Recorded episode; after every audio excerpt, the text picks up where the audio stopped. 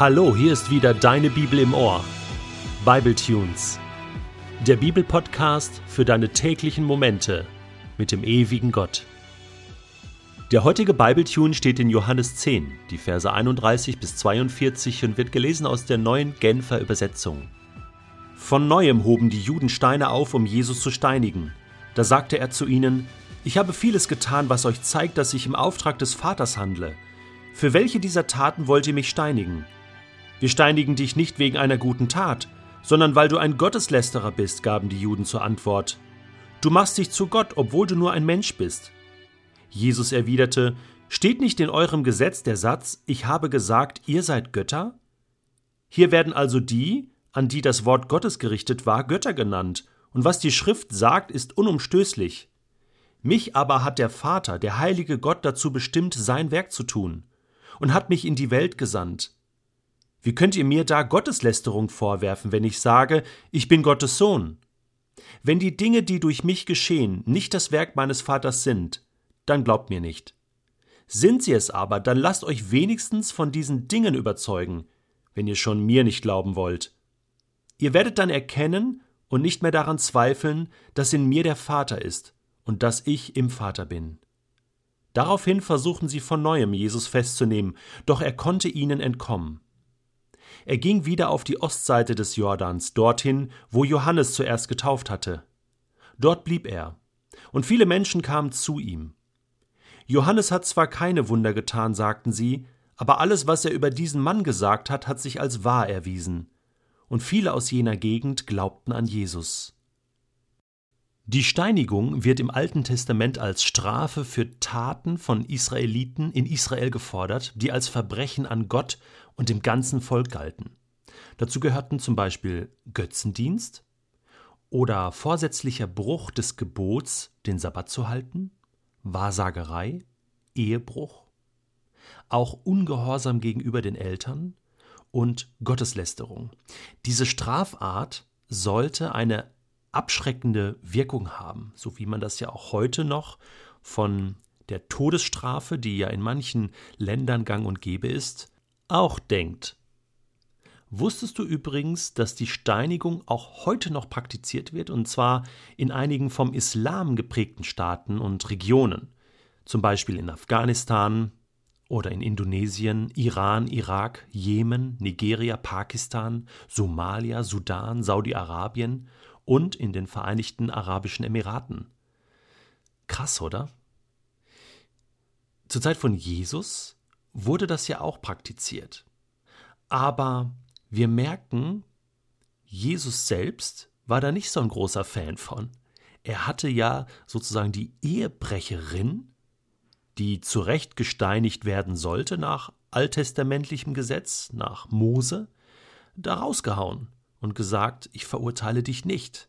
Das bedeutet doch, dass Gott schon immer einen anderen Weg bevorzugte als jetzt den Weg der Abschreckung oder der Vergeltung, der Strafe, vielmehr den Weg der Gnade, der Liebe, der Vergebung, der Umkehr, der neuen Chance.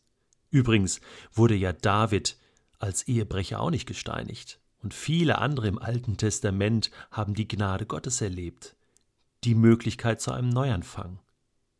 Wie ist das jetzt hier? Zur Zeit von Jesus war das natürlich noch gang und gäbe und war natürlich noch drin in den Köpfen der Menschen. Vor allen Dingen die Steinigung als Möglichkeit der Lynchjustiz. Ne? Mal schnell ein um die Ecke bringen.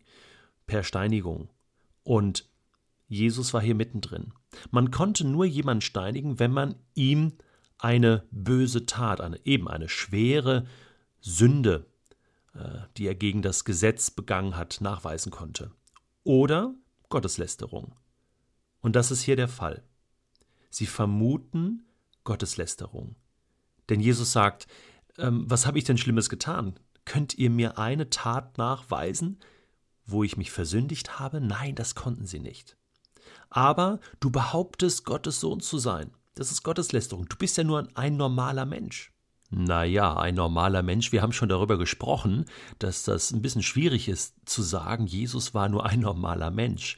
Kein normaler Mensch konnte so leben, wie er gelebt hat, konnte so, so lieben, so handeln, so sein über Jahrzehnte, wie Jesus gelebt hat, konnte so sterben, voller Liebe für seine Feinde am Kreuz, wie er das getan hat. Haben wir schon drüber gesprochen.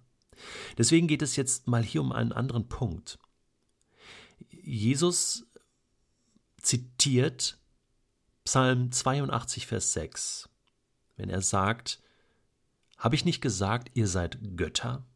Dieses Zitat kann sich auch auf Menschen beziehen.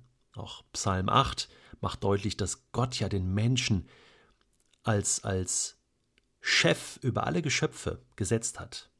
Ein wenig niedriger als Gott, als die Gottessöhne, als die Engel.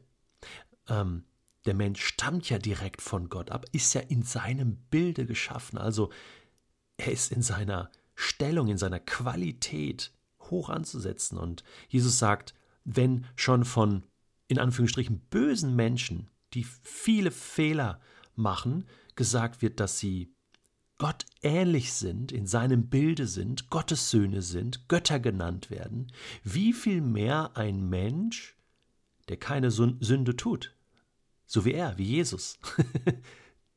das ist seine Logik. Das, und, und, und so einen Gottessohn, ne, in diesem Sinne, darf man nicht steinigen. Das geht doch gar nicht. Da muss doch, da, da muss doch jeder ins Nachdenken kommen. Ja, und, und es ist so, ähm, ich versuche mal in diese Situation einzutauchen. Ich meine, die haben die Steine erhoben und das dauert doch nur ein paar Sekunden, dann fliegen die ersten Steine, die sind doch immer so wütend gewesen, aber jedes Mal, wenn sie Jesus umbringen wollten, kam er da irgendwie raus. Wie war das diesmal? Die Steine waren schon erhoben, sie wollten gerade werfen und dann kommt dieses Argument von Jesus, was ihnen wieder den Wind aus den Segeln nimmt. Einige lassen die Steine wieder fallen, andere überlegen nochmal, senken ihre Hände wieder, diskutieren dann und, und ja, die Juden diskutieren einfach gerne. Und das hat Jesus natürlich als Jude auch gekonnt. Und deswegen erreicht er sie hier auch auf dieser argumentativen Ebene. Bei aller Wut und Entrüstung lassen die doch mit sich reden. Und dann bringt Jesus noch ein neues Argument. Er sagt, wenn ihr mir nicht glaubt oder glauben wollt, dann doch wenigstens dem, was Gott durch mich als normaler Mensch tut. Das müsste doch schon ausreichen und ist auf alle Fälle kein Grund, mich zu steinigen, oder? Naja, trotzdem, sie versuchten von neuem Jesus festzunehmen. Doch er konnte ihnen entkommen. Ich habe mich gefragt, wie macht Jesus das immer? Hey, die wollen ihn festnehmen. So oft wollen sie ihn festnehmen. Also entweder waren die doch so zaghaft jetzt und gar nicht mehr so überzeugt davon, dass sie ihn festnehmen wollten, dass, dass er dann weglaufen konnte. Oder Jesus war so schnell, dass er rennen konnte. Oder ähm, er war so, äh, so, ähm, wie soll ich sagen, unantastbar, äh, äh, dass, dass sie sich gar nicht trauten, ihn wirklich hart anzupacken. Oder war er schon so wie äh, nach der Auferstehung, äh, wo er dann durch, durch Wände gehen kann, dass er einfach so durch sie hindurchgehen konnte. Ähm, wir wissen es nicht genau. Fakt ist, Jesus entscheidet darüber, wann er getötet wird, wann er gefangen genommen wird, was überhaupt mit ihm passiert. Er ist absolut Herr über die ganze Situation und sie können ihn nicht halten. Er geht dann weg. Und die, die Johannes erlebt haben, konnten sagen, alles, was Johannes über diesen Mann gesagt hat, hat sich als wahr erwiesen. Diese Leute haben erkannt, wer so lebt und liebt wie Jesus, der muss einfach Gottes Sohn sein.